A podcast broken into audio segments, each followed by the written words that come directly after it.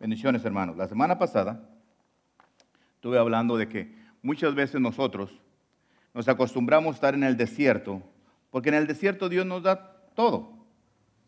Y no tenemos que hacer nada. Explicaba el domingo pasado que, que a veces queremos algo, Dios nos lo da cuando estamos en el desierto. Tenemos, querían comida, el pueblo de Dios les daba comida, querían agua, les daba agua, tenían frío, dependía del calentón, tenían calor, le ponemos el aire acondicionado, todo en el, tenían en el desierto. Y nosotros en la vida estamos igual aquí. No queremos salir de la comodidad de Dios porque está la presencia de Dios ahí. Y es bueno estar en oración y ver la mano de Dios obrando en cada vida de cada uno de nosotros. Pero Dios quiere que entremos a la tierra prometida. Y aunque no nos guste a nosotros, yo explicaba que estás en el desierto, ves lo maravilloso, lo amoroso, lo poderoso que era Dios estar en el desierto. Y es muy bueno. Pero Dios quiere que vayamos más adelante. Y la gente no quiere salir de ahí. Pero vamos a ver, yo orando a Dios, Dios me decía, entrar a la tierra prometida no es de cobardes, es de valientes. Y Dios quiere y Dios te hizo a ti valiente. Por eso le dijo a Josué que sea valiente. Y Dios te dice a ti, quiero que seas valiente. El título, frente a la tierra prometida. Yo nomás quiero que usted ponga en la necesidad que usted está, donde usted esté, está, vea que usted está en la puerta para entrar a la tierra prometida. En el momento exacto donde usted va a entrar a lo que Dios dice que ya le ha dado. Imagínese que usted está deseando algo en su corazón y usted está parado enfrente y del otro lado de la puerta está lo que usted necesita. Pero antes de, continuar, cuando yo estaba orando ahí, Dios me dijo que les dijera, que esa situación que tú estás viviendo, Él está trabajando en ella. Tal vez tú no lo ves, pero Él está trabajando. Tal vez tú no lo sientas, pero Él está trabajando. El domingo me habló a mí y me dijo, Ángel, en lo que tú me estás pidiendo yo estoy trabajando. Tú no lo ves, tú no lo sientes, pero yo estoy trabajando en esa situación. Y cuando yo estaba ahí orando, Dios me dijo, dile al pueblo, alguien tiene que saber eso, que yo estoy trabajando en esa situación. Es para ti, recíbelo de parte de Dios. ¿Cómo entramos nosotros a la tierra prometida? En Jeremías 29, 11 dice, porque yo sé los pensamientos que tengo acerca de vosotros, dice Jehová, pensamientos de paz y no de mal, para daros al fin de los que esperan. Fíjate lo que dice aquí. Dice Dios, yo sé los pensamientos que tengo para cada uno de los que estamos aquí y para los que me están escuchando en internet o donde quiera que me estés escuchando. Dios tiene pensamientos buenos hacia ti, hasta cada persona de ustedes. Los planes que Dios tiene para cada uno de nosotros tal vez son diferentes. Dios tiene un plan para mi vida en este momento Tal vez Dios tiene unos pensamientos, suponiendo, tal vez Dios tiene un pensamiento de sanidad para ti, de paz en tu corazón, un ministerio, una casa propia, una deuda que pagar, un negocio nuevo, un hijo que también tú necesitas que venga la salvación. Muchas cosas. Dios tiene un pensamiento buenos para la situación que tú estás viviendo. Por eso Él dice que Él tiene sus pensamientos. Nosotros tenemos que creer lo que Dios está pensando de la situación que tú tienes. Imagínate la situación que tú tienes. Dios está pensando algo bueno para ti. Y nosotros pensamos, no, a lo mejor no. Pues dice su palabra que Él tiene pensamientos buenos para ti. Dios quiere que entres a la tierra prometida. Hemos tal vez escuchado usted muchos mensajes de la tierra prometida. Pero hay algo que Dios nos va a enseñar ahora. Dios nos, al pueblo de Israel le dijo que le iba a dar la tierra prometida. Se la prometió a, Abraham. Él dijo, esa es tu tierra. Pero ¿por qué Dios les dio una tierra prometida donde estaban muchos muros y donde había gigantes armados, donde había un ejército? ¿Por qué Dios nos da una tierra prometida a nosotros? ¿Ok? Pero igual que Israel, en nuestra tierra que Dios nos quiere dar, tenemos nosotros que pelear. Cada promesa que Dios nos da es como si estuviera cubierta por el enemigo. Porque Dios diseñó, Él diseñó hacer todas las cosas para nosotros. Pero el enemigo se ha encargado de poner enfrente de nosotros su fuerza del mal. Puso, sus demonios enfrente. Pone sus muros. Pone sus guerreros para detener que tú entres a, esa, a, a poseer tu tierra prometida. Cada vez que uno va a entrar a algo, que vas a hacer algo, tú vas a ver el enemigo que quiere intimidarte. Te va a poner miedo. Te va a querer detener de lo que es tuyo, de lo que Dios ya prometió para ti. Vamos a ver como la historia de, Israel por, un ejemplo, para que podamos entender bien. Cuando iban a tomar la tierra, a la, tierra en Jericó, fíjese bien lo que dice Josué 6.1. Dice, y a, Josué 6.1, dice, y ahora Jericó estaba cerrada, bien cerrada a causa de los hijos de Israel nadie entraba ni nadie sabía. Dice, ahora Jericó estaba bien cerrada, bien, estaba cerrada, bien cerrada. Y también para entrar nosotros a, a nuestra tierra prometida, si usted se fija lo que usted tiene deseo en su corazón de hacer, parece que la puerta está bien cerrada.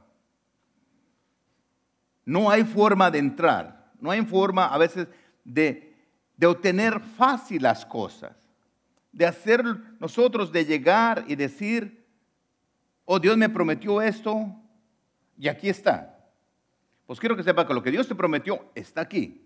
Pero cuando Dios te pone algo enfrente de ti, el enemigo pone una barrera enfrente de contigo. Por eso Dios quiere valientes, hombres y mujeres valientes, que peleen contra el enemigo. Hay cosas que Dios va a hacer y cosas que nosotros vamos a hacer. Pero nosotros tenemos que entender que tenemos que avanzar a pesar que haya temor en nuestras vidas. Siempre va a haber cosas que te van a querer detener. Lo mismo pasó en la primera generación de, Israel. Fíjese cuando, cuando ah, Moisés mandó a los, a los espías y diez vinieron con este reporte. Número 13, 32 y 33 dicen. Y hablaron mal entre los hijos de Israel de la tierra que habían reconocido diciendo, fíjense, hablaron mal de la tierra, de lo que Dios les iba a dar, de lo que Dios les había prometido, ya estos hombres estaban hablando mal de esa tierra. Es cuando yo te digo que Dios te quiere bendecir y tú dices, no, esa bendición no. O empezamos, no creo.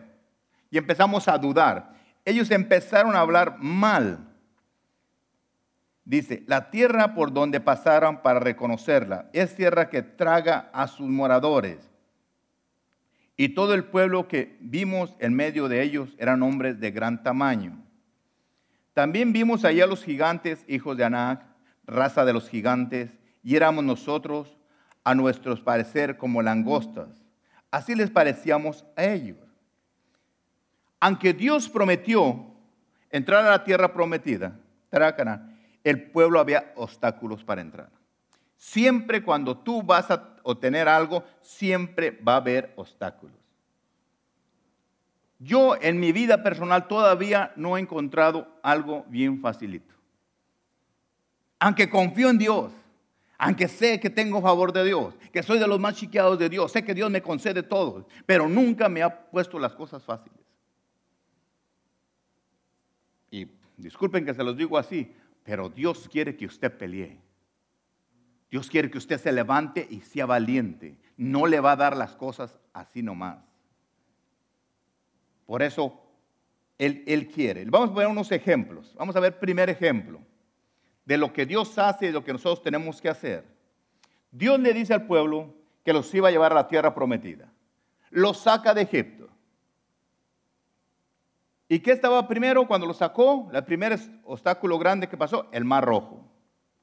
Cuando Moisés los sacó y estaban enfrente del mar rojo, le empezaron a decir, porque veían que el, enemigo venía hacia ellos y el mar estaba al otro lado y no había, no había salvación para ellos.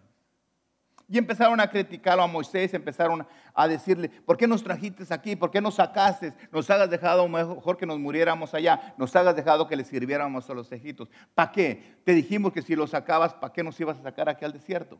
Tú dijiste que nos ibas a la tierra prometida. Entonces, no había modo de cómo salir de esa situación. Eso es lo mismo que pasa en tu vida. Tú ves la situación de tu vida y tú dices, ¿cómo voy a salir de esta? El enemigo por este lado y el otro lado el mar rojo. Yo sé que en su mente están pensando, sí, pero Dios abrió el mar rojo. Pues sí, es cierto, pero Dios hizo su parte. Cuando empezaron a decirle todo esto a, Moisés, y Moisés les dijo, fíjate como lo que Moisés les dijo, les dijo, ah, Jehová peleará por nosotros. Y es la equivocación que a veces todos entendemos mal todos entendemos y decimos, Dios va a pelear por nosotros. Es cierto. Pero vamos a ver una cosa que pasa aquí. Dios va a pelear con nosotros. Y nosotros, y dice, y vosotros estéis tranquilos. Y empezó Moisés a clamar a Dios. Y Dios le respondió. Moisés les dijo, ustedes tranquilos. Y lo que pasa también en nuestra vida, tienes una situación y tú, tú estás, muy tranquilo, esperando que Dios haga las cosas. Entonces Moisés le dijo a Moisés, le estaba, empezó a clamar, Señor, mira, mira la situación que hago, dime, Señor. Y, me imagino que, él miraba la situación. Y, ¿sabe lo que Dios le dijo cuando, cuando, cuando Moisés le empezó a clamar a Dios? Y lo, yo estaba entendiendo lo que él me estaba diciendo a mí cuando yo estaba leyendo. Le dice, ah, dice, le dijo a, Jehová a Moisés, ¿por qué clamas a mí? Di a los hijos de Israel que marchen. ¿Se imagina? Por eso cuando, cuando a veces usted viene y me dice a mí, me cuenta un problema, yo le digo, bueno, vete, todo va a estar bien, ¿verdad? Pero haz esto. Y se va usted como, sí, pues pastor, como si fuera fácil pídele dirección a Dios. Y tú dices, pues sí, pues como si fuera fácil pedirle dirección a Dios. Pues así estaban estos hombres. Entonces, a, Jehová le dice a Moisés, ¿por qué clamas a mí? Dile a los hombres que avancen. Me imagino que Moisés volteó para un lado, dice, no hay barcos aquí, no hay ningún puente, ¿por dónde? Porque nosotros siempre andamos buscando las cosas ya hechas. ¿Cómo cruzo? Un barco paso. Lo, ¿Qué era lo más común que pudiera haber? Barcos para pasar al otro lado. O un puente. No había nada. Pero si nosotros nos fijamos lo que realmente Dios le dijo, yo, yo estaba pensando, ¿por qué Dios los puso en esa situación o nos pone en situaciones? ¿Por qué Dios no hizo un puente para cuando llegaran los hijos pasaran hasta el otro lado? ¿Usted cree que Dios puede hacer un puente? Fácil. Pero no lo hizo. Fíjate lo que dice Éxodo 14, 16. Fíjate lo que le contestó Dios a Moisés, lo que Dios nos contesta a nosotros en nuestra petición. Y le dijo, y tú alza tu vara y extiende tu mano sobre el mar y divídela, y entren los hijos de Israel por el medio del mar en seco. Cuando la leemos así, es bien fácil. Y la leemos y se nos va. Pero vamos a verlo despacito. Esa es la primera enseñanza que, yo quiero que entendamos nosotros. Dios podría haber separado las aguas para cuando llegaran a pasar. Imagínense que vienen ellos caminando, está el mar y desde lejos ven el mar, pero ya vieron que el mar estaba dividido. Entonces llegaban, podían pasar. ¿Por qué Dios no lo hizo antes? ¿Por qué Dios permitió que llegara y tu desesperación tus nervios empezaran. Y en vez de clamar a Dios, empezaron a renegar del hombre de Dios. Y fíjate lo que dice. Cuando dijo, le dijo a Moisés, y tú, y tú. Y es como decirte, y tú, y tú.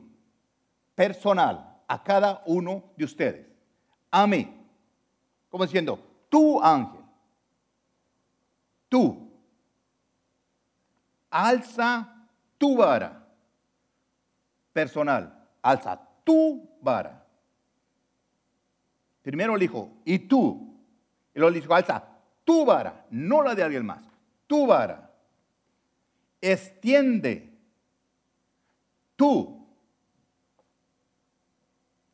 mano sobre mar y divídelo. Cuando dice divídelo, está diciendo tú. No todos divídanlo. Tú.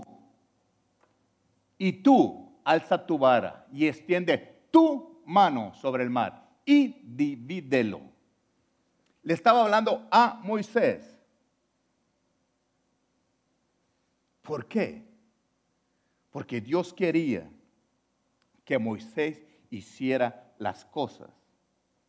¿Por qué Dios cuando le clamamos no contesta y hace las cosas? ¿Por qué Dios te pone a ti que hagas tu parte? Porque Dios quiere que tú seas valiente, que tú te pares y pelees por lo tuyo. Dijo, tú hazlo. Tú hazlo. En la situación que tú tienes, tú reprende a Satanás. Tú reprende la pobreza. Tú reprende la flojera. Tú reprende el pecado. Tú, tú, tú. Es bueno que vengas y me dice, pastor, ¿puede orar por mí por esto? Claro que sí, lo hago de corazón. Pero es tiempo que tú hagas tu parte y deja que Dios haga su parte. Tú, tú, tú. Usted, usted y usted. ¿Y qué pasó? Lo, pasó? Dios abrió el mar rojo y pasaron.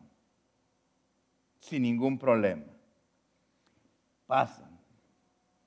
Y usted, llegamos a lo que prediqué el domingo pasado, a vivir en la presencia de Dios, en la bendición de Dios, en el desierto. Ya lo expliqué el domingo, lo puede escuchar en, en las predicaciones. Ahí está. Pero luego llegan al río, ¿verdad? Y volvemos a estar parados en el mismo lugar. Miles y miles de gente en la orilla del mar, del río, perdón. Ahí hicieron completamente lo mismo. Buscaron para un lado donde estaba el puente, donde estaban los barcos para cruzar, los barcos para cruzar al otro lado, como nosotros queremos ver algo para salir de nuestro problema. Queremos ver algo para salir adelante en lo que estamos haciendo. Pero no vemos nada, no había nada. Estaba el río. Y usted no piense que era un río donde el agua estaba calmadita, no, bajaba el agua a una velocidad tremenda. Pero ahí estaba, ahí estaba ese río. Pero Dios le había dado instrucciones a Josué qué es lo que tenía que hacer. Le dijo, mira, mándalos y manda a los sacerdotes que lleven el arca de Dios. Cuando ellos lleguen y metan el pie en el agua, va a pasar el milagro. Imagínese que usted viendo un río crecido y usted va y usted se va a animar a meterse. No. Pero ¿qué fue lo que pasó cuando ellos pusieron los pies en el agua? Dice Josué 3:16. Dice, y las aguas que venían de arriba se detuvieron como en un montón, bien lejos de la ciudad de Adán, que estaba al lado de Zaretán, y las que descendían del mar de Araba al mar salado. Se acabaron y fueron divididos, y el pueblo pasó en dirección a Jericó. Dios podía ver cuando venía el pueblo, cuando lo dijo que iban a ir a pelear a Jericó. Dios podía, cuando vinieran, abrir el, río. Pero no, no lo hizo. Usted va a decir, sí, pastor, sí lo hizo. No, lo que hizo que se abriera fue la obediencia de ellos. Cuando pongan los pies en el agua, va a pasar el milagro. Pero Dios lo hizo. lo hizo la obediencia. Cuando Moisés le dijo, ¿qué hago, Señor? ¿Qué me estás clamando? Haz lo que tienes. El mar no se abrió hasta cuando Moisés agarró su vara y la puso. En obediencia. Quiere decir que la obediencia es la que hace que pasen los milagros. Porque si Dios haga querido, vas tú caminando, oh, ahí está el río, ah, ahorita cuando yo vaya llegando, Dios lo va a abrir. Ah, llega y te lo abre. No, Dios quiere que nosotros seamos obedientes a su palabra. Siempre Dios te va a dar instrucciones a tu vida como le dio al pueblo de Dios. Siempre te va a dar. Pero nosotros a veces no queremos seguir las instrucciones que Dios nos da. Nosotros tenemos que entender que Dios va a hacer lo que Él va a hacer cuando tú hagas lo que tú tienes que hacer. Moisés obedeció y Dios hizo lo que tenía que hacer.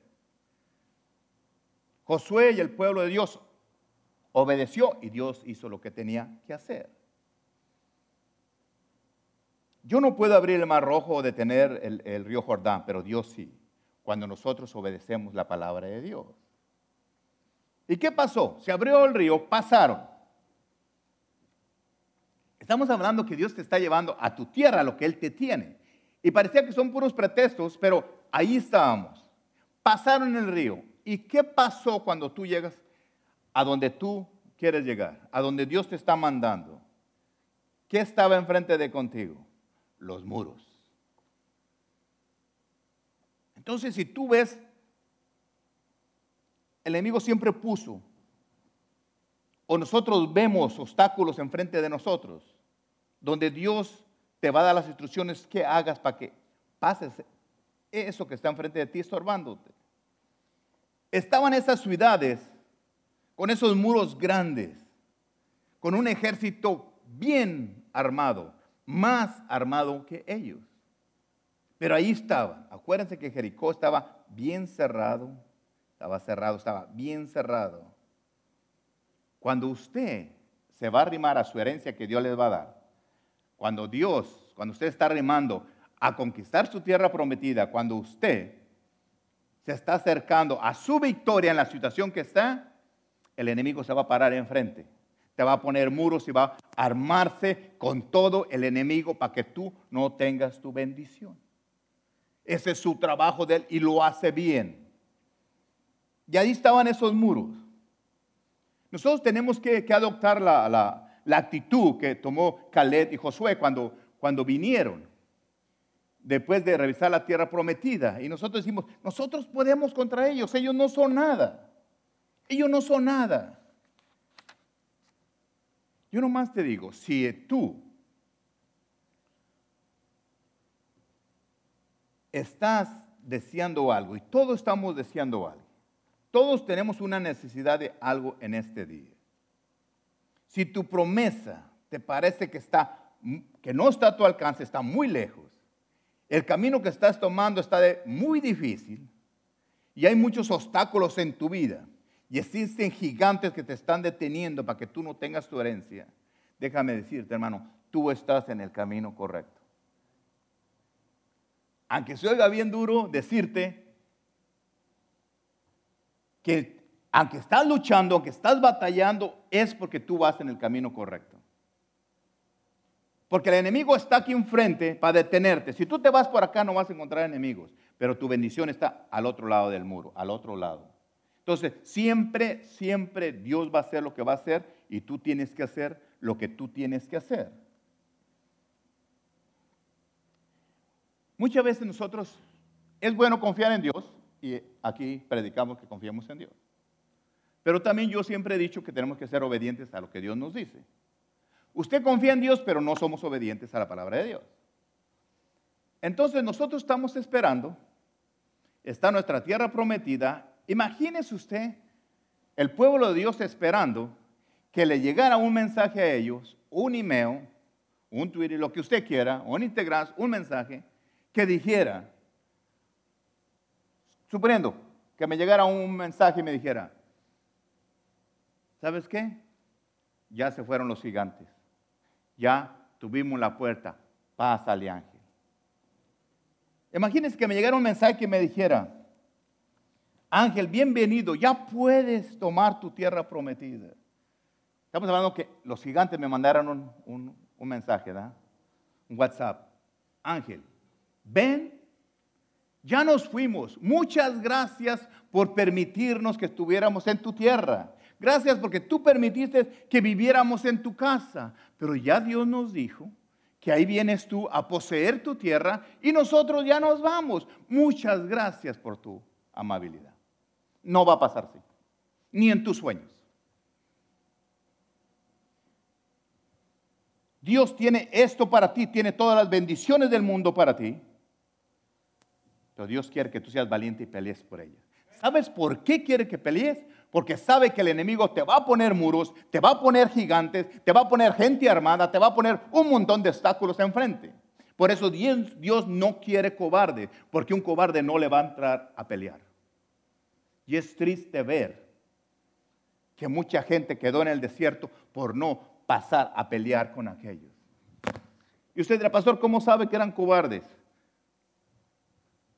No hay el reporte de los diez que vinieron y le dijeron, los miramos grandes. Ese es el problema que nosotros tenemos. Ser humano, vemos grande un problemita. Vemos grande la flojera. Vemos grande la pobreza. Pastor, pero que, la pobreza está por todo el mundo. Pero Dios está también en todo el mundo y está en ti, entonces tú puedes. Cada cosa cada cosa nosotros tenemos que ver quién está con nosotros. Imagínense, llega el pueblo de Dios. Dios le dice que eso es de usted. Dios dice, mira Ángel, todo eso de ahí es tuyo, pero yo estoy aquí. Pero ahí está un gigante enfrente, parado, bien armado. Y yo estoy esperando que Dios llegue, agarre este gigante y lo quite y me limpie la casa, me limpie todo y yo entre ya a gusto. No sé por qué Dios es así, pero Él es un guerrero. Y quiere hacerlo usted guerrero, quiere hacerlo que pelee por lo de usted. Y Él quiere que nosotros peleemos por lo que Él nos ha dado. Si usted está esperando pacíficamente por su promesa no va a pasar. Pastor, estoy yo aquí esperando que Dios me mande unos burritos. Y Dios a trabajar. Pero Señor, tú eres poderoso. Tú convertiste las piedras en pan. Sí, pero ahora no, tengo ganas de hacer piedras pan, tengo ganas de que trabajes.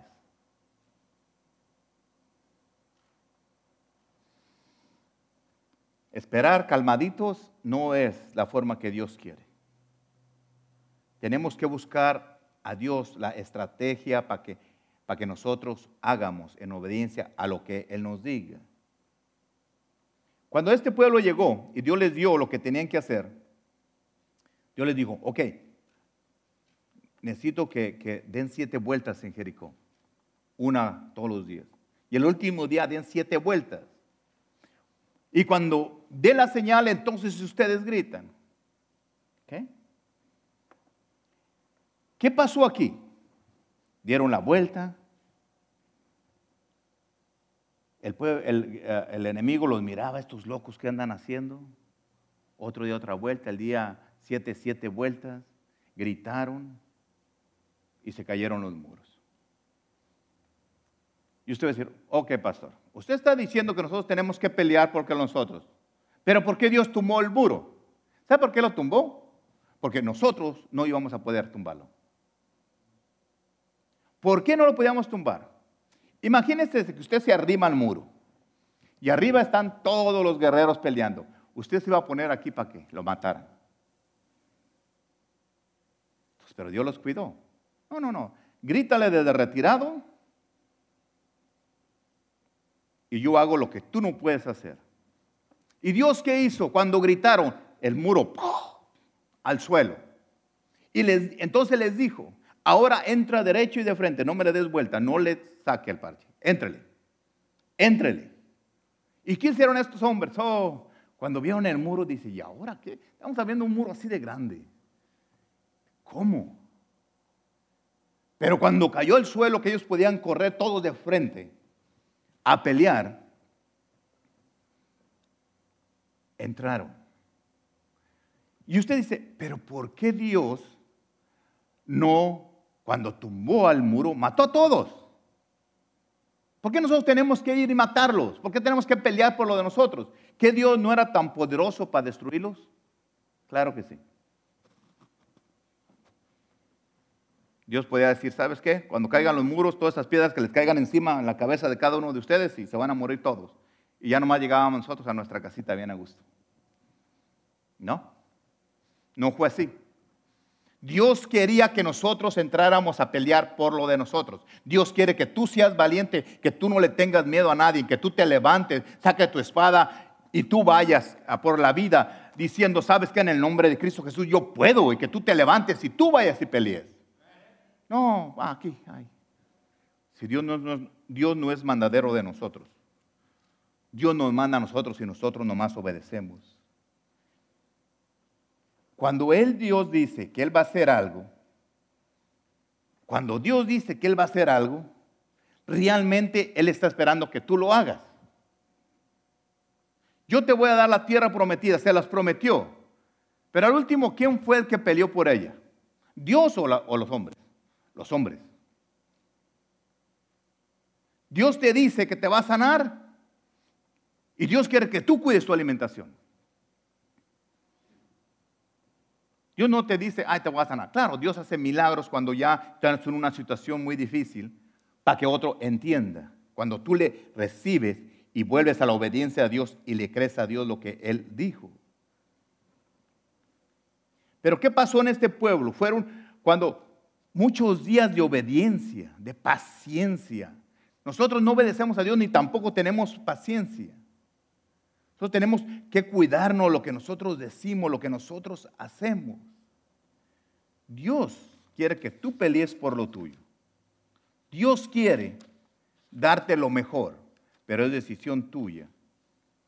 Cuando Dios nos dice que Él lo hará, que lo va a hacer, muchas veces eso significa que nosotros lo vamos a hacer. Claro, con la ayuda de Dios, a la manera de Dios y en el tiempo de Dios. Eso es lo que nosotros no entendemos.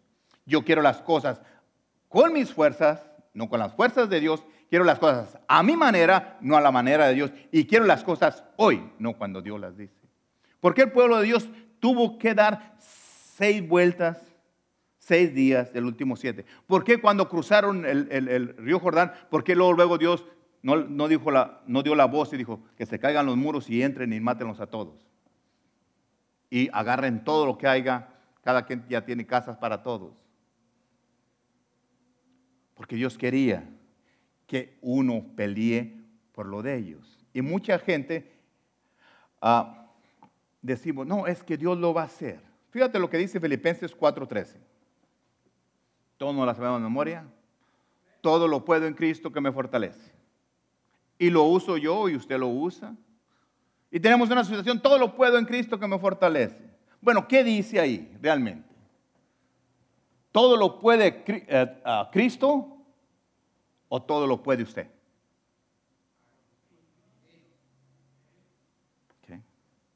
Entonces confesamos algo y actuamos de otro modo. Todo lo puedo, todo lo puedo. No todo lo puede. Ya sabemos que Dios lo puede todo. Pero aquí dice, todo lo puedo. Yo, usted, todo lo puedo. Yo no le estoy diciendo, Dios mío, tú lo puedes. Claro que lo puede todo. Pero dice, yo todo lo puedo en Cristo, que me fortalece. Quiere decir que yo voy a poder todo porque Cristo me va a fortalecer a mí. Porque quiere que yo haga las cosas. ¿Estás cansado? ¿Cuántos llegan a su casa aquí después del trabajo y tienen que lavar los trastes? Qué bueno que tenemos aquí un caballero que lo hace. pasa la aspiradora, el que tiene aspiradora, el que tiene piso, pues ya saca su vinagre y agarra su mapeador y todas esas cosas que yo hago en mi casa, pero la pastora nunca dice, pero yo las hago. Entonces, ¿por qué nosotros? Porque yo, yo tengo que hacer cosas, yo puedo hacer tantas cosas, yo, yo no voy a esperar que Dios haga las cosas. Siempre estamos nosotros esperando. Yo todo lo puedo en Cristo que me va a fortalecer. Mire, siempre nosotros nos atenemos. Como hombre, como esposo, en mi casa, yo llego de mi trabajo, ¿sabe lo que hago? Llego, me siento, hay de comer. Bueno, si hay algo bueno de comer, Lourdes me pregunta, ¿quieres ángel de comer? Sumo a la cocina, si hay algo bueno, le digo que sí, y si no, le digo, sabes que no traigo hambre. Ella lo ha dicho muchas veces, entonces no, no es secreto de eso. Y me siento, me calienta mis tortillas, me calienta mi comida, y como, me levanto. Bueno, una cosa así buena tengo, siempre recojo mi plato, siempre. Yo no sé tú, como hombres, si levantan su plato cuando ustedes comen. Sí, la lo dice, sí, pues está solo, Armando también viven solos, pues así que chiste. Más vale que lo levanten ellos. Pero cuando estás en una relación, cuando estás con tu esposa, mire, yo, yo, viví, con, viví con, una, con una familia, con una prima hermana mía muchos, muchos años, como unos tres años o cuatro. Usted sabe que me servía mi comida, yo me levantaba, levantaba mi plato, y si todavía no estaban los platos lavados, yo los lavaba el mío. No, no, no, no, no, Ángel, ahí deja, deja. No, yo los lavaba. Mucho tiempo lo hice. Ya después supe que dejaban los trastes sucios para que yo sabía que yo los iba a lavar, ¿verdad? Pero yo estaba agradecido porque me tenían en su casa y lavaba los trastes. Y le decía a mi prima, yo te ayudo a aspirar los días que no trabajaba cuando llegaba tarde. Y andaba yo con mi aspiradora. Nunca me hice nada. Nunca me hice nada. Porque yo todo lo podía hacer. Entonces nosotros, dice la palabra ahí, que todo lo puedo. Y yo quiero que entendamos eso, que tú lo puedes en Cristo que te va a fortalecer. ¿Quién te va a dar la fuerza? Cristo. Pero ¿quién va a hacer las cosas? Tú. Pero no. Ay, Dios que haga las cosas. Miren, nosotros leemos la Biblia y nos equivocamos muchas veces. Yo no estoy diciendo que Dios pueda hacer las cosas. Dios va a usar tus manos, va a usar tus pies, va a usar tu trabajo y te va a bendecir.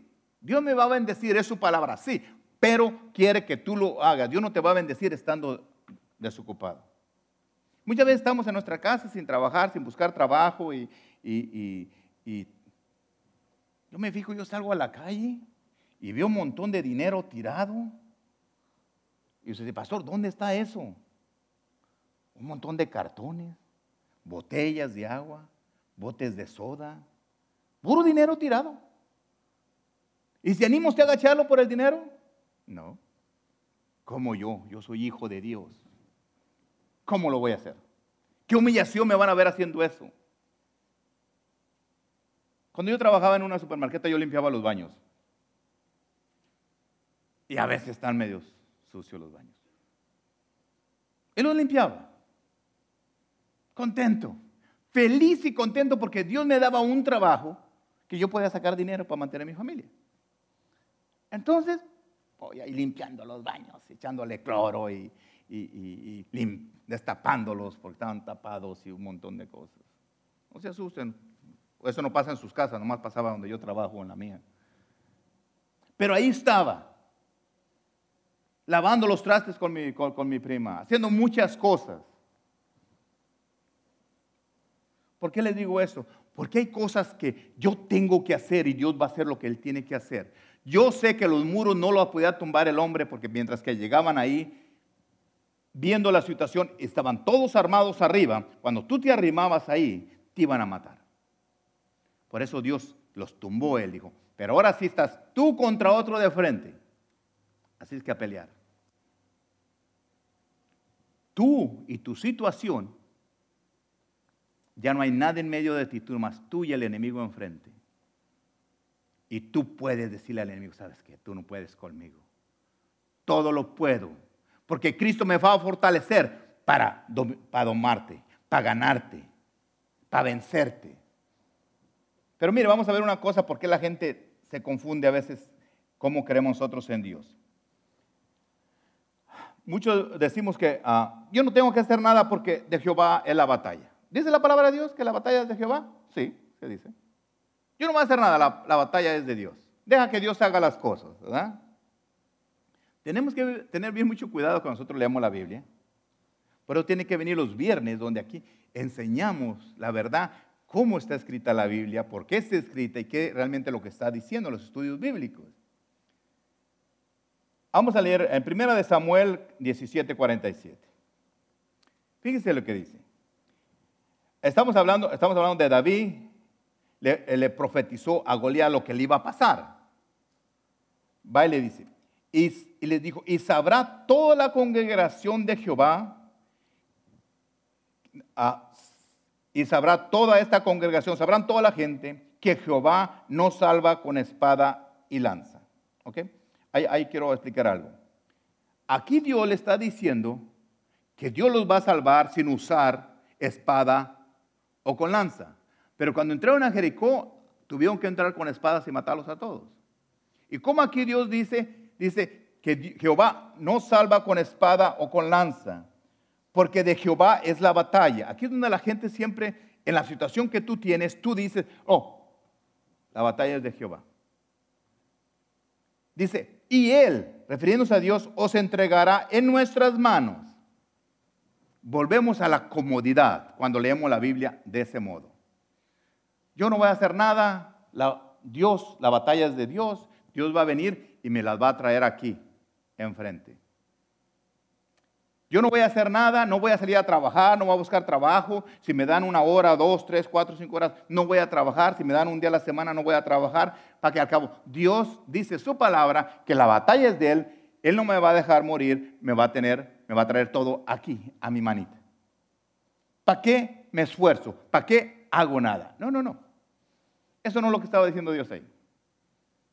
Y de, y de que comprobárselo, ¿por qué? Porque Dice, pero pastor, pero está escrito, usted siempre dice que nos fijamos cómo dice, dice, y sabrá toda la gente, la congregación, que Jehová no salva con espada y con lanza. Y usted quiere que vayamos a pelear. Si ahí dice otra cosa, porque de Jehová es la batalla. Toda la batalla no es mía, es de Jehová.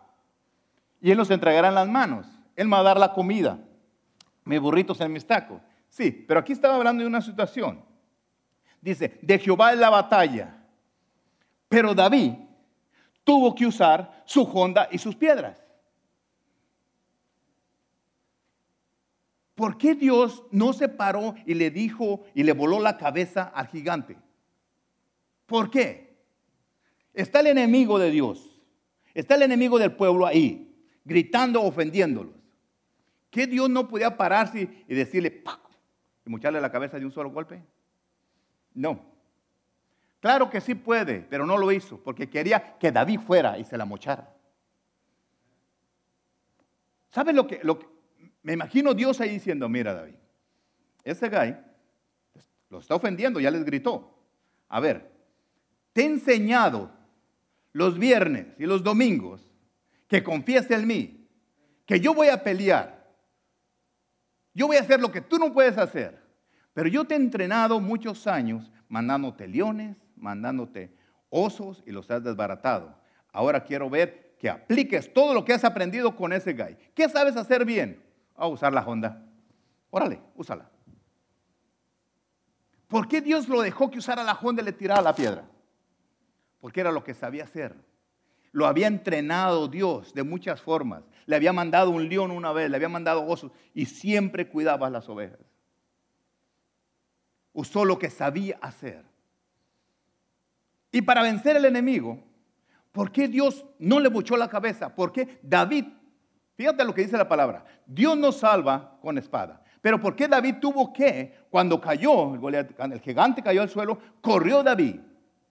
David era un hombre chaparrito, delgado. Dice la palabra de Dios que muy bien parecido al gay. Fue y agarró la espada de una persona mucho más grande que yo. Una espada grande, fue y la agarró la levantó con sus manos y le mochó la cabeza. ¿Por qué Dios no le evitó todas esas cosas a David? ¿Usted piensa que David no tenía miedo? David nunca dijo, nah, yo le gano. Dijo, no, yo vengo en el nombre de Dios, porque si vengo en el David tiemblo. Entonces, ¿qué hizo David? Se levantó y hizo lo que él tenía que hacer. Y Dios le dio la fuerza. Todo lo puedo en Cristo que me fortalece. ¿Quién fortaleció a David? Jesús, Cristo. ¿Quién te va a fortalecer a ti en tus decisiones? Cristo. Pero tú tienes que hacer las cosas. Tal vez estamos muy cómodos nosotros en la vida. Dios va a hacer las cosas, pero usando tus manos. Dios va a hacer que pasen las cosas usando tu boca cuando tú confieses. Pero no confieses, aquí voy a estar, Dios va a hacer todo, ¿no? Dios quiere que nosotros no quiere que seamos cobardes. ¿Sabes qué? Dios probó a David, probó a su pueblo cuando les dijo, ya les tumbé los muros, ahora a pelear por lo de ustedes. ¿Y sabe estos hombres?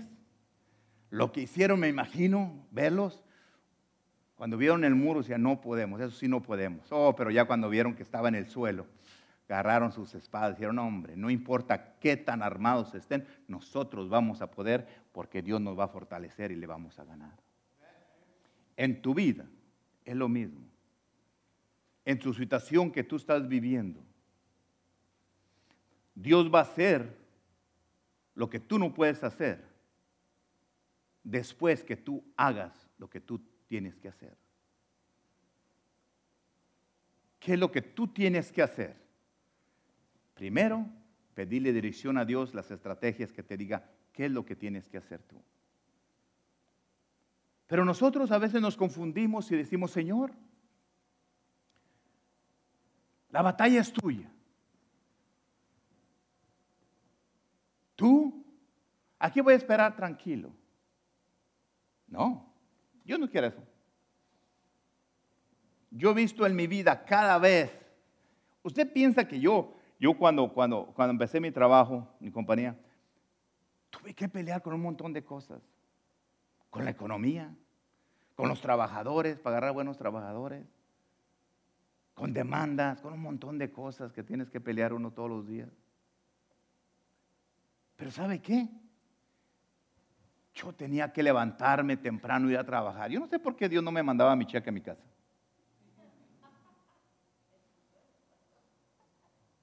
Ni en mis sueños. Pero que Dios no puede, no tiene, no, él dice en su palabra que Él es el dueño del oro y la plata y que soy su hijo amado y que en ti me tiene complacencia. Sí, Señor, aquí estoy esperando el chequecito, no que me quieres tanto y que mandaste a tu hijo morir en la cruz para que yo... ¿Y qué pasó? Me va a dejar que me muera en el desierto. Me voy a ir al cielo, pero va a matar en el desierto, no me va a permitir entrar a la tierra prometida por lo mío. Pero Señor, tu palabra dice que tú, tú eres el que vas a pelear por mí. Yo no voy a hacer nada. No, no, no, no, no. Yo te voy a abrir las puertas para que tú entres y vayas a trabajar a ese trabajo. Yo nunca he visto que, llegue yo ahí a, plantar unas plantas y ya llegue y estén plantadas. No pasa eso. Ni en mis sueños. Ni en los tuyos va a pasar. ¿Cuántos tenemos familia que no conocen al Señor? Todos. Imagínense yo en mi casa, viendo televisión, una policíaca, viendo a gusto. Hey, no, no voy a orar, por su papá, por sus hermanos, para que vengan a conocer al Señor. No. Dios dice que yo en mi casa serviremos al Jehová. Voy a confiar en ellos. ¿Verdad? Y dice. Y Dios viendo, Sí. Tú y tu casa van a ser, cuando tú seas obediente y te le vayas, y sea, primero seas buen ejemplo. Para cuando vayas a predicarle, crean en lo que tú estás diciendo. Claro que va a haber gente que no entiende por nada. Pero yo tengo que hacer lo que Dios me dice que vaya. Dios los va a convencer cuando yo vaya y les predique. ¿Queremos llenar esta iglesia? Claro que sí. ¿Cuándo se va a llenar? Cuando yo vaya e invite a toda la gente o cuando vayamos todos y cada quien invitemos a alguien. Cuando usted y yo seamos de buen testimonio. Pastor, ¿no está diciendo que es usted mal testimonio porque no viene gente? No. A lo mejor voy por la segunda vuelta en obediencia a Dios. Y me faltan todavía más vueltas para que Dios me dé la victoria. Mire, aquí es una de las iglesias que hemos visto muchos milagros y sanaciones, cambios de gente, problemas resueltos. Muchas cosas hemos visto aquí.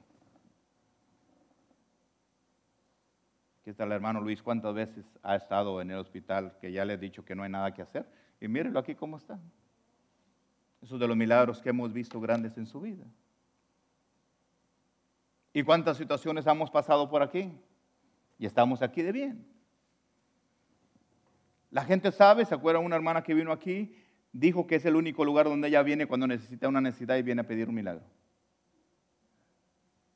Vino un día y dijo, pidió por su hija que estaba muriendo, Dios la sanó. Duró como dos, tres años, otra vez otra hija se le estaba muriendo. Yo vengo porque me acaban de hablar al hospital que mi hija se está muriendo. Y yo sé que aquí, orando ustedes, van a pasar milagros.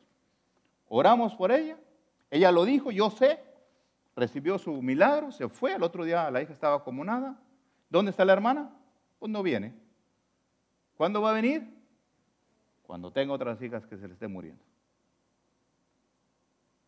Es una iglesia donde hay tanto amor de ustedes hacia la gente, cuando hay tanta bendición para ustedes, cuando hay tanto amor de, de este, su pastor hacia ustedes, y la gente a veces no viene a recibir ni de Dios, ni el amor del pastor. Ustedes supieran lo que significan ustedes para mí, pero yo, ¿qué es lo que tengo que hacer? Esperarme ah, que la gente me quiera. O yo tengo que ganarme que me quieran. Salgo, le saludo, platico, declaro una bendición sobre su vida. Yo tengo que hacer lo que tengo que hacer y Dios va a hacer lo que tiene que hacer Él. Ponte de pie por un